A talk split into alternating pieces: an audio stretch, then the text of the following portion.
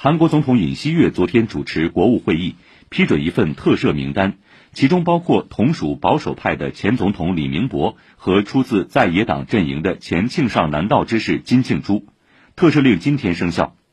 李明博现年八十一岁，二零零八年至二零一三年担任总统，因贪污受贿，二零二零年十月终审获刑十七年。